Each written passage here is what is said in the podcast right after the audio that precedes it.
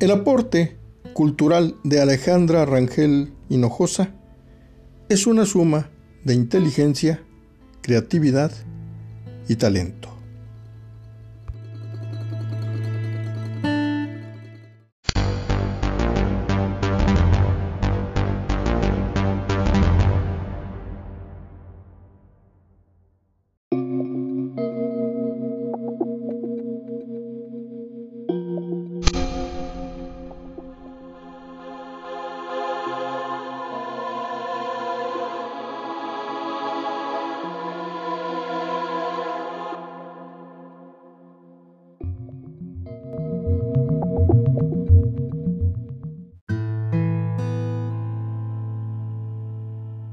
Alejandra Rangel Hinojosa es una pieza clave en la cultura del norte de México. Escritora, filósofa, promotora, ha dedicado la totalidad de sus esfuerzos al desarrollo de la infraestructura cultural de Nuevo León y evoca así el nacimiento de Conarte.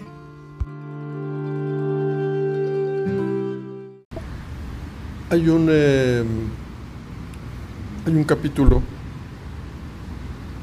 en tu vida adulta ya que eh, es de una inmensa significación para el norte de México, que es eh, el establecimiento de Conarte. El liderazgo de Conarte te marca inicialmente a ti.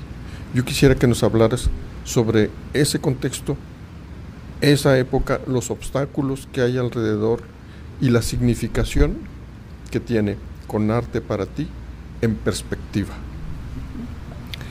Bueno, pues también señalo que ese tiempo que yo empecé a trabajar en el gobierno de Sócrates Rizzo, por cierto, en las distintas áreas, desde bibliotecas, luego museos, luego pues Mentor me estuvo ahí impulsando para que cada vez yo tomaba más responsabilidades y más responsabilidades y todavía mi padre estaba ahí en las oficinas del Teatro de la Ciudad y nos intercambiábamos o me venía a ver acá a la biblioteca central donde yo estaba.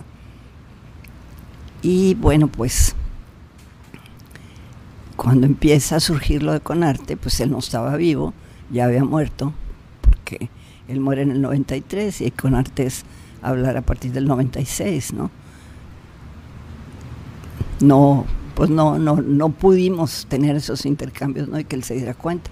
Pero sí fue, fue difícil, pero al mismo tiempo fue un, un gran proyecto que tenía que ver con la participación de artistas, de intelectuales, de manejar un proyecto que desde la perspectiva de México, por ejemplo, de Tobar y de Teresa, que era entonces el encargado también de Conaculta ya, decía que pues aquí íbamos a consensar con un estadio y que esto no iba a funcionar. Que qué ocurrencias, que porque habíamos hecho ese proyecto. Y yo le aseguraba, pues yo creo que dentro de mi falta de experiencia, claro que se lo demostramos, ¿verdad? Que claro que iba a, a, a funcionar y que, hijo, les doy cuatro meses. Pues bueno, yo todavía lo veía y le dije, fíjate, ¿cuántos años llevamos? Y tú nos habías dicho cuatro meses. Fueron difíciles porque hubo mesas de trabajo, si tú recuerdas, de acuerdo a la especialidad de cada artista o de cada académico o de cada intelectual. Y sí se tomaron decisiones importantes. Nunca me imaginé, aunque yo formaba una parte muy activa en la organización de las mesas de trabajo vía mentor, nunca me imaginé que, pues, que me iban a proponer en la terna para presidir el consejo para la cultura y empezarlo a formar y empezar a trabajar con artistas, con intelectuales, que no es fácil. Lo recuerdo como, pues como una gran experiencia, como una experiencia muy rica, como la oportunidad de poder yo también regresar muchas de las inquietudes a la comunidad que se daban alrededor de las artes y de la cultura en general y de la academia a través del Consejo para la Cultura. Sí fue un proceso, un proceso que, que se tuvo que hacer pues imponiendo muchas cosas que no eran del todo populares, pero que si tienes un consejo a mí que me ha tocado este y que luego me tocó el de desarrollo social, pues lo primero que te dicen tus consejeros, a ver, estamos aquí porque nos van a tomar en cuenta o nomás es puro manipular y, decir que tienen un consejo. Y eso yo lo aprendí desde, desde el Consejo para la Cultura. Y bueno, yo creo que desde la casa, ¿no? Pero sí, la formación de Conarte fue algo muy especial, como tú lo dijiste, para el país, por la, pues, la, la semilla que estaba ahí sembrándose democráticamente, ¿no? A favor de una participación ciudadana que todavía hoy se sigue discutiendo y que todavía hoy se sigue tratando de defender y que se está tratando también de disolver.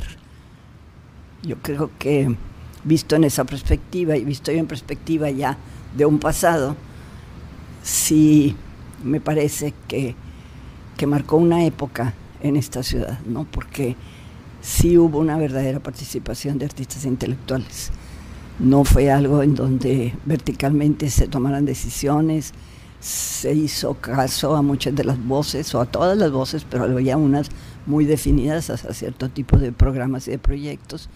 Y cuando no, pues lo trabajamos y lo consensamos y estuvimos pues los seis años haciendo ese trabajo, ¿no?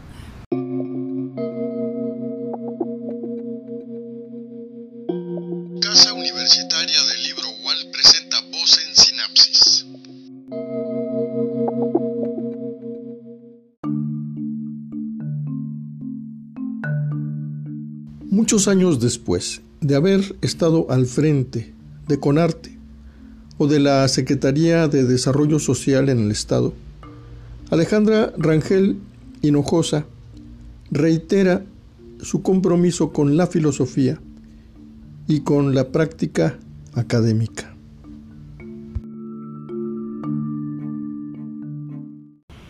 para mí todavía me quedaba esta parte por venir a trabajar, que era la parte universitaria, porque aunque yo tengo pues casi ya 30 años de ser maestra aquí de la Facultad de Filosofía y Letras y de estar con la universidad, estuve 11 años en la Junta de Gobierno, por ejemplo, y, me, y decían ahí, siempre tiene que venir un Rangel aquí a las juntas de gobierno, porque primero fue mi papá, luego estaba Ricardo Rangel Guerra y luego llego yo. Y bueno, en fin, ahorita ya no hay ningún Rangel, pero bueno, ahí estuvimos.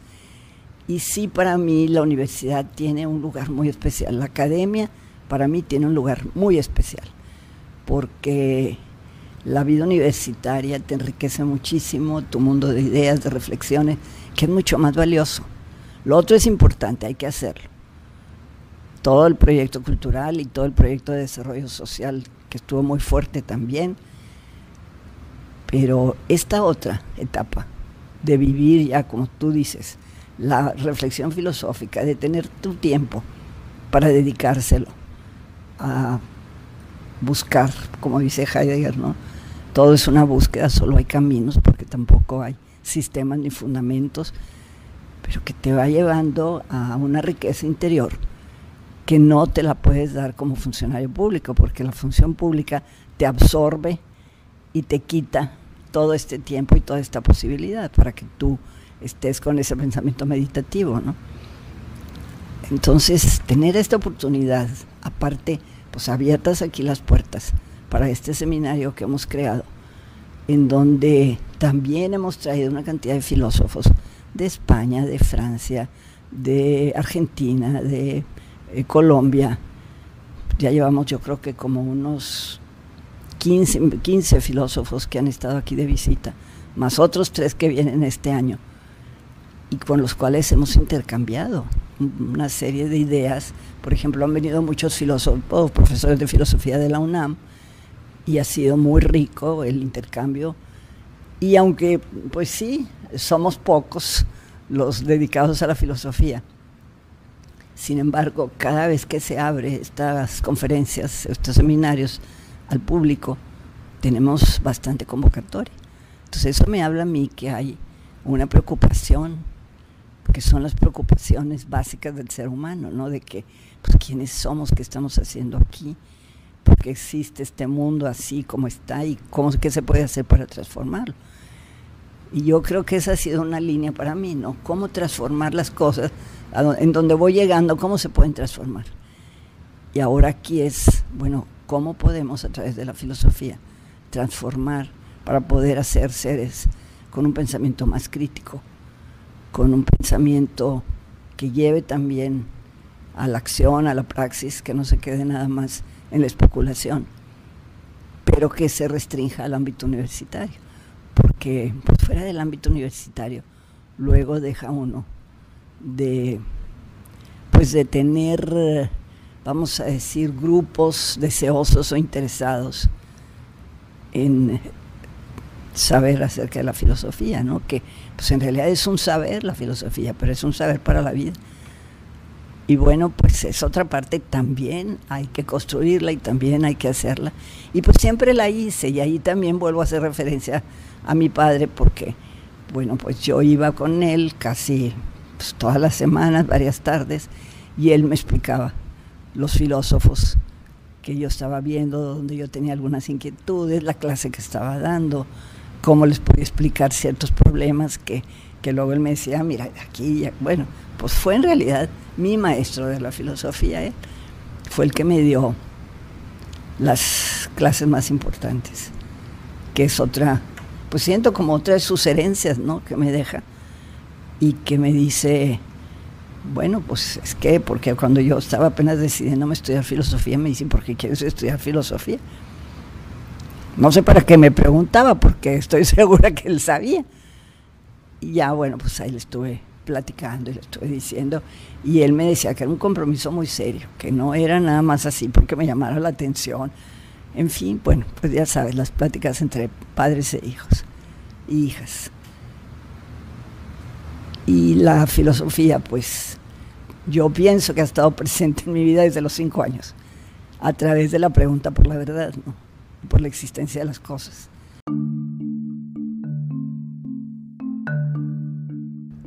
Alejandra Rangel Hinojosa dibuja en perspectiva el proceso de realización de la Cineteca de Nuevo León y el Centro de las Artes.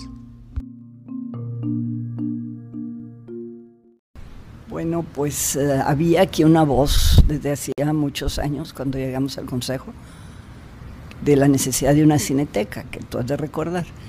Y se había quedado como un problema pendiente en donde pues, ya nadie creía que se pudiera realizar, que cómo lo hacíamos. Y finalmente, mi esposo me da la idea y me dice, oye, ¿y por qué no toman una de las naves de fundidora? Y se ponen a restaurarla y hacen ahí la cineteca. Bueno, pues a mí sí me pareció genial, porque hacer una cineteca, pues no teníamos más que los cines para hacer las muestras internacionales de cine, que sí también las llegamos a hacer, ¿no? Antes de tener cineteca pero pues era, una, era un proyecto que sea, los realmente interesados lo habían propuesto desde hacía varios años, cuando yo llego a Conarte. Y nos propusimos, bueno, ¿y por qué no tomamos presencia también cultural dentro del parque? Aprovechamos una de las naves que nos las están ofreciendo y nos ponemos a crear ahí la cineteca. Y así es como empieza a surgir este proyecto de la cineteca, y de la infraestructura, porque las condiciones en las que yo me encontré en la Casa de la Cultura, quiero decirte que eran de un riesgo y de un peligro de físico para los que asistían o los niños. Había un agujero desde casi el ático de la parte de, o del tercer piso hasta abajo, porque se había estado lloviendo y porque no le habían puesto atención y porque tuvimos que desimpermeabilizar, poner un tipo de teje especial para resguardar ahí todos los espacios. Entonces, había todavía muchos problemas alrededor de la infraestructura, sin embargo teníamos que empezar ese otro proyecto nuevo. Y no teníamos tampoco presupuesto para ello, entonces, bueno, pues ahí me lancé yo en una carrera para encontrar fondos para que me ayudaran para hacer esa, pues esa búsqueda y esa alianza. Pues no teníamos otro más que los empresarios y los grupos industriales de aquí, de la ciudad, hacerles conciencia de las necesidades y de por qué y que había que hacerlo. Y bueno, pues lo logramos, ¿sí? Sí nos apoyaron, nos dieron recursos y luego ya el gobierno se dio cuenta, sobre todo el gobierno del Estado, y empezó a darnos apoyos, pero muy pequeños. Y con Aculta, yo creo que nunca nos creyó que íbamos a hacer la Cineteca. y no nos había dado apoyo. Ya al final se dieron cuenta que no nomás la teníamos, ya la teníamos casi lista, ya íbamos a inaugurar, ya habíamos pedido acercamiento con la Cineteca Nacional para que nos mandaran un estreno para acá. Y entonces fue cuando nos ayudaron a este, equipar una de las salas de, la, de cine de la Cineteca, ¿no? que también fue a mover muchas voluntades desde el plan nacional hasta aquí lo, la cuestión de los gobiernos locales. A mí me parece que fue un punto central, ¿no? Porque luego surge la inquietud, bueno, hay una cineteca, pero también hace falta una fototeca. Bueno, pues porque no utilizamos los espacios para hacer cineteca y fototeca. Pero además esos espacios tienen que utilizarse también para formar nuevos públicos, para ayudar a los jóvenes, para acercar a los jóvenes a los nuevos lenguajes. Bueno, pues vamos a traer especialistas en las diferentes áreas que, que se requieren. Y después, bueno, pues ya terminamos esa nave y ahora, pues, ¿por qué no la de enfrente para hacer un centro de las artes en donde pues, nosotros veíamos ya posibilidades de un público que fuera al parque los fines de semana y que tuviera opciones de ver cine, de ver artes plásticas. Entonces la otra nave la dedicamos a artes plásticas primordialmente. Y también allí se gestionaron muchas cosas desde el mural que tenemos que era de Bellas Artes, que ya no sabían qué hacer con él porque no les cabía, el de Fermín Revueltas que está ahí, que además alude a los trabajadores, y era como hacerle un homenaje a los trabajadores de Fundidora a través de esta, pues este testimonio, de este pues mural en el sentido que era algo espectacular, que además quedaba perfecto para ese espacio que teníamos. Y ahí lo ves tú en la nave, en la cineteca, ¿no? Y así empezamos a hacer esos contactos con la familia de Benito Coquet para que nos autorizara algunos de los cuadros que ellos tenían de, Federico Cantú, que pudieran llegar acá también al, Centro de las Artes. Igual me lancé a pedir recursos a lo que es, eh, bueno, una recaudación de fondos. Y siempre recurría yo a los empresariales. Pues eran los únicos que nos podían dar. Los gobiernos no daban casi recursos y con arte tenía un presupuesto muy pobre, pero sin embargo lo logramos. El aporte cultural de Alejandra Rangel Hinojosa es una suma de inteligencia, creatividad y talento.